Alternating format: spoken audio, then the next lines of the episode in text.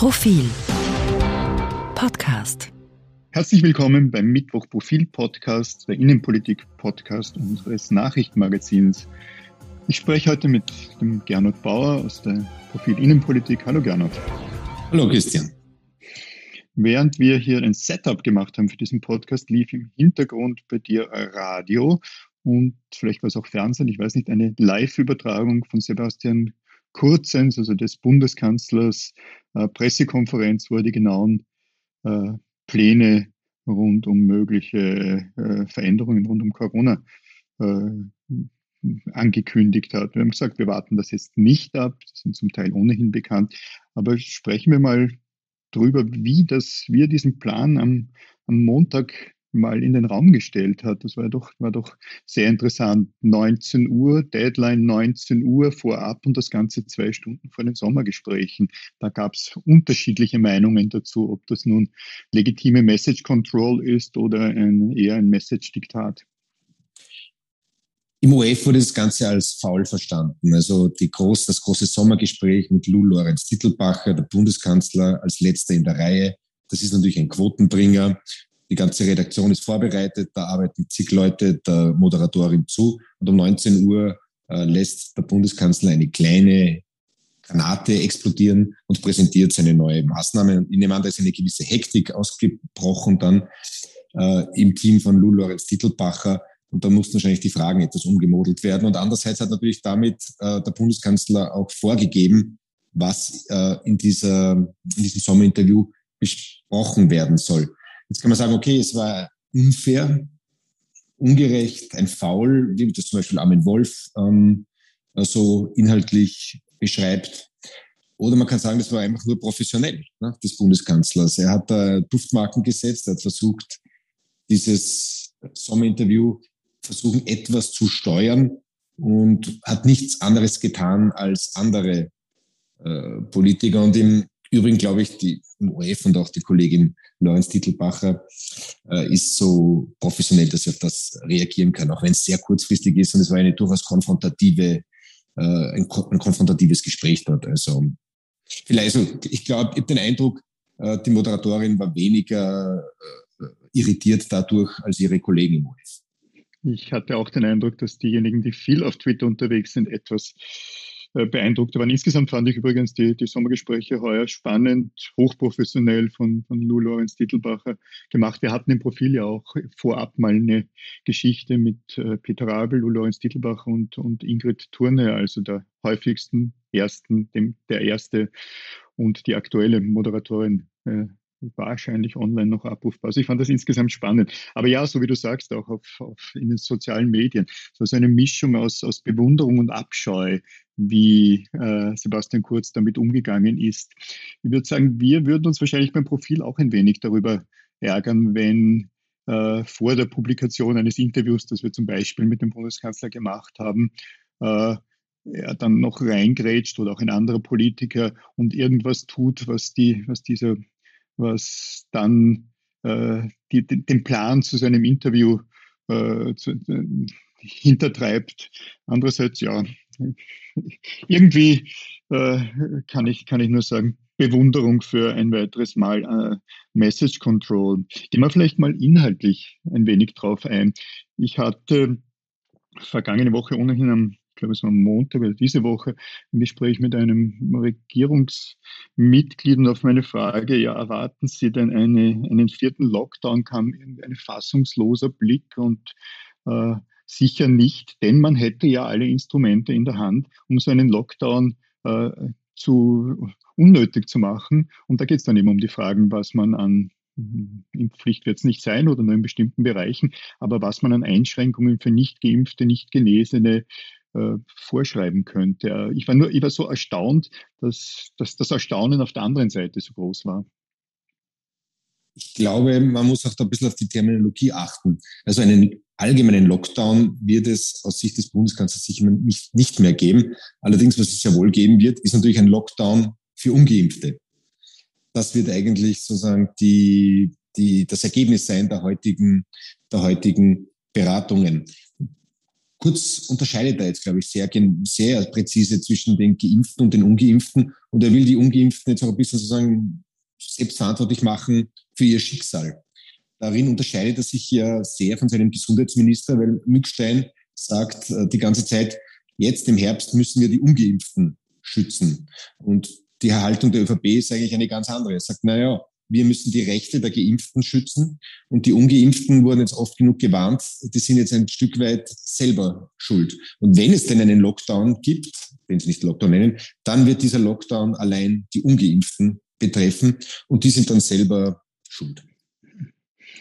Ich kann diesen Plan der Bundesregierung oder vielleicht auch dieser Haltung des, der, der Türkisen oder des Bundeskanzlers jetzt nicht glaubwürdig widersprechen, da ich als einer der ersten eine Art Impfpflicht gefordert hatte, beziehungsweise für alle anderen eine Art Fußfessel mit den, mit den größtmöglichen, mit den größtmöglichen Einschränkungen. Aber es ist, so wie du sagst, sehr spannend, dass die, dass die, das Mückstein und die Grünen da eher anders denken und anders agieren, als es der Bundeskanzler tut. Vielleicht hängt das auch zusammen mit dem, mit dem Weltbild insgesamt, das die, die beiden Parteien haben, wie wohl das linksliber, linksliberale äh, Herangehen an, an, an, Bürgerrechte und nicht, auch nicht automatisch heißt, dass das Freiheit für alle, für alle Zeit äh, bedeutet. Ich habe auch den Eindruck, dass die Warnungen aus der, aus der Wirtschaft, vor allem jetzt wiederum aus Tourismus, Gastronomie, da den äh, türkisen Teil der Bundesregierung durchaus bewegen, zu handeln. Ich wollte schon fast sagen, schneller handeln und schnell handeln.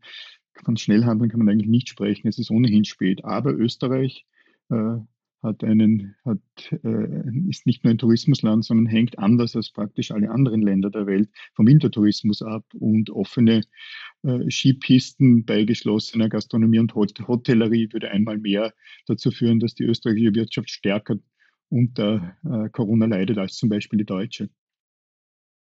Da steht uns allerdings noch ein Konflikt ins Haus. Also wir erinnern uns, der Gesundheitsminister Mückstein hat für Après-Ski-Veranstaltungen eine 1G-Regel bereits gefordert, also wo man geimpft sein kann. Und ganz aktuell heute hat die Hoteliersvereinigung dem Ganzen widersprochen. Ne? Die Hoteliersvereinigung will weiterhin eine 3G-Regelung haben, dass also sozusagen Gäste, die zu uns kommen, aus, aus Deutschland oder woher, aus Skandinavien oder woher auch immer, nicht geimpft sein müssen. Beziehungsweise auch, dass natürlich dann die Veranstaltungen neben der Piste nach dem Skifahren äh, auch von allen, auch von geschützten, nur geschützten Personen, Gästen besucht werden können. Äh, und da, glaube ich, entsteht schon noch ein, ein wird eine gewisse äh, Konfrontation sich entwickeln, auch im Übrigen innerhalb der Gastronomie. Also es haben auch teils prominente Gastronomen in den letzten Tagen sich für eine 1G-Regelung ausgesprochen, nämlich 1G ist immer noch besser als kein G, nämlich geschlossen zu haben. Auch da wird, also innerhalb der Branche wird es da unterschiedliche Meinungen geben. Äh, was die Grünen noch betrifft, die du vorher angesprochen hast, inhaltlich in die Maßnahmen, die jetzt kommen, nämlich äh, vielleicht eine, eine Rückkehr zur FFP2-Maske, vielleicht äh, regional wieder das Schließen äh, von, von, von, von, von Klassen oder was immer, da sind sich re relativ einig, die, die beiden Regierungen. Ich glaube, die beiden Regierungsparteien. Der große Unterschied ist in der Beurteilung der Gesamtsituation. Also beim Bundeskanzler und bei der ÖVP hat man ein bisschen den Eindruck, naja, die nehmen es schon ernst und da, da verdichtet sich wieder etwas, da wird es wieder gefährlicher, aber es ist noch kein Grund zur Besorgnis. Und bei den Grünen wiederum hat man den Eindruck, die nehmen die Situation jetzt schon etwas ernster. Und wir haben jetzt heute ähm, Mittwoch zum ersten Mal deutlich über 2000 Neuinfektionen. Die Grünen sind da etwas alerter, was die Gesamtsituation betrifft. Ja, da scheint auch, da, da, da scheint auch die veröffentlichte und veröffentlichende Meinung stark abzuweichen von der Haltung der, der Türkisen. Runde der Chefredakteure vergangene, vergangene Woche auf ORF 3 äh, durchgehend die Warnung und der Hinweis, dass wir nun einen Monat später sind als, als im vergangenen Jahr. Also dass das, was gerade bei den genannten Ansteckungszahlen oder positiven Zahlen äh, registriert wird, im vergangenen Jahr einen Monat später kam. Also da scheint entweder gibt es da Spezialwissen des Bundeskanzlers oder der Türkisen oder aber die durchaus auch den, der Wissenschaft äh, zuhörende, veröffentlichende Meinung. Also die Journalistinnen und Journalisten haben da vielleicht eine weniger, weniger zukunftsgerichtete Meinung. Ganz böse Journalistinnen meinen, das Ganze könnte auch zusammenhängen mit der, mit der Oberösterreich-Wahl, dass man äh, befürchtet hatte, zu viel Ankündigung vor der Oberösterreich-Wahl könnte jetzt dem Ergebnis jener Wahl schaden und man würde warten bis zu dem Zeitpunkt, was manche von uns für, falls es so gewesen wäre, für eine zumindest grob fahrlässige, wenn nicht schlimmere Haltung der Bundesregierung äh, bedeuten würde. Ich, glaub, ich würde nicht so weit gehen. Ja, ja. Es wäre, also wenn wir da kein Mail haben, glaube ich sozusagen, wo der Bundeskanzler an den, an den oberösterreichischen Landeshauptmann schreibt, äh, du lieber Thomas, äh, bis zu deinen Wahlen werden wir überhaupt nichts bekannt geben und keine Maßnahmen ergreifen und danach schauen wir uns wieder an. Gäbe es so ein Mail, dann wäre wahrscheinlich wieder mal zur Abwahl fällig der, der Bundeskanzler, aber sowas gibt es ja nicht. Also ich glaube nicht, dass es tatsächlich, dass man so über Leichen gehen würde, beziehungsweise diesen Vorwurf, glaube ich, könnte man nur machen, wenn man wirklich einen, einen Beleg dazu hat. Und es gibt ja jetzt, es wird ein Stufenplan vorgestellt, mit der eigentlich nur theoretische Maßnahmen vorerst be, beinhaltet, nämlich ab welchem Zeitpunkt der Hospitalisierung, der Bela des Belages von der Intensivstationen, wann greift welche Regelung. Also es gibt jetzt schon relativ konkrete Pläne dazu. Also man kann darüber diskutieren, ob die weit genug, die weit genug gehen. Dem Wiener Bürgermeister, der hier sehr sensibilisiert ist, Michael Ludig, dem gehen all diese Maßnahmen nicht weit genug. Und im Übrigen war eh auch interessant, dass er bei dieser Präsentation nicht dabei war. Natürlich, er ist nicht Vorsitzender der Landeshauptleutekonferenz, aber vielleicht aus Solidarität hätte auch sich Ludwig dazustellen können. Man kann da auch vielleicht hineininterpretieren, einen gewissen Dissens zwischen den SPÖ-geführten Bundesländern und der, der Bundesregierung.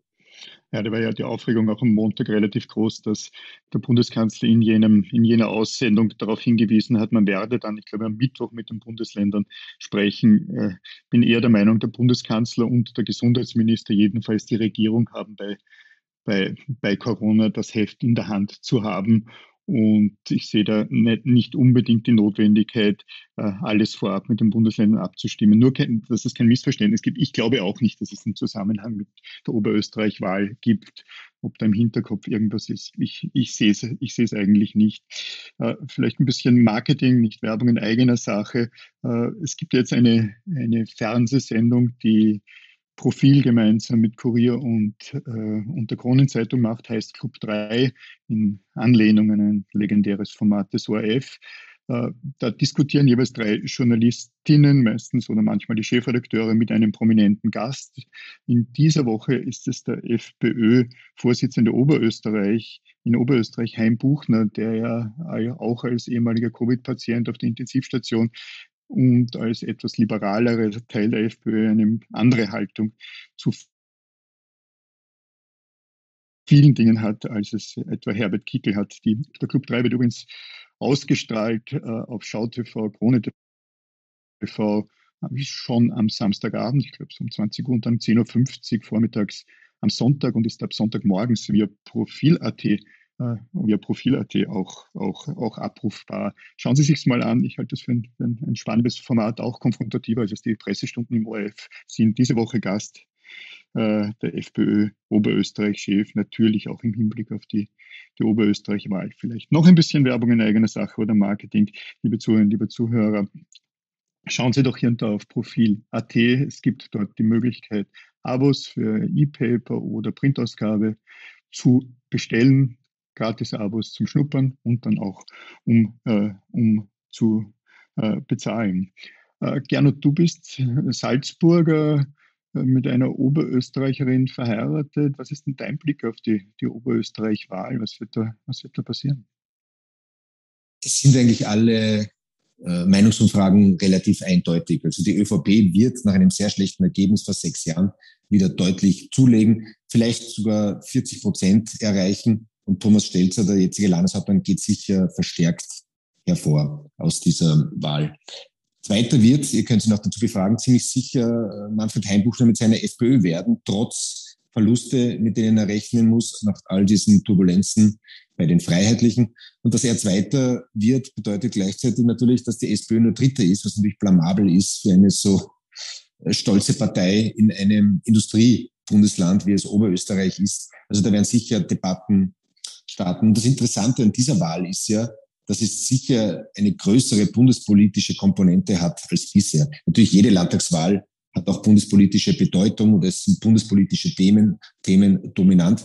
Nur diese Wahl steht ja fast nur äh, im Zeichen von bundespolitischen Angelegenheiten wie etwa Corona, wie der Wirtschaftsaufschwung, wie natürlich jetzt die Flüchtlingspolitik und äh, die Debatten um äh, die Aufnahme von afghanischen Flüchtlingen.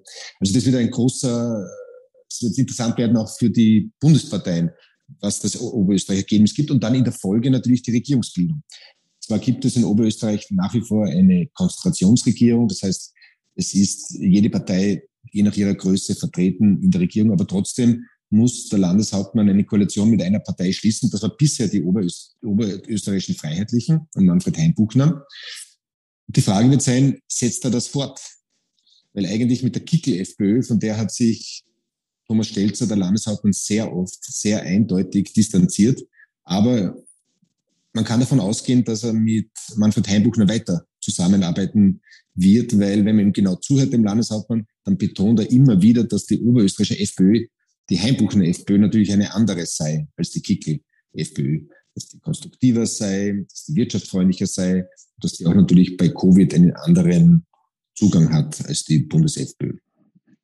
Würde ich als Oberösterreicher ähnlich sehen und gehe auch eher davon aus oder gehe davon aus, dass diese Koalition innerhalb der Konzentrationsregierung weiter beibehalten wird. Da jetzt ein direkter Hinweis auf die kommende E-Paper- und Printausgabe vom Profil.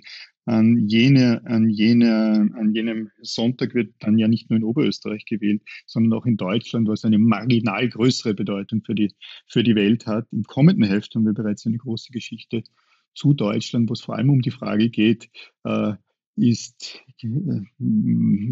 was muss man von dem Gespenst Rot, Rot, Grün halten? Wie sehr ist da eine der bedeutendsten Volkswirtschaften der Welt gefährdet, weil es eine Regierung unter Sozialdemokraten mit Rot, Rot, grüner Beteiligung gäbe? Davon abgesehen, die kommende Ausgabe ist eine sehr besondere, äh, 2500. Ausgabe vom Profil, nämlich in 50 Jahren. Und wir haben uns ein bisschen die Vergangenheit angesehen, die gesamte Redaktion und äh, schauen natürlich in die Zukunft und versuchen Ihnen, liebe Zuhörerinnen und liebe Zuhörer, äh, auch zu erklären, was wir da eigentlich tun und warum wir sehr, sehr gerne Journalistinnen und Journalisten für Sie sind. Äh, von mir aus war es das. Gernot, vielen Dank fürs gemeinsame Diskutieren. Dankeschön. Liebe Zuhörerinnen, liebe Zuhörer, danke, dass Sie uns Ihre Zeit gewidmet haben und bis zum nächsten Mal.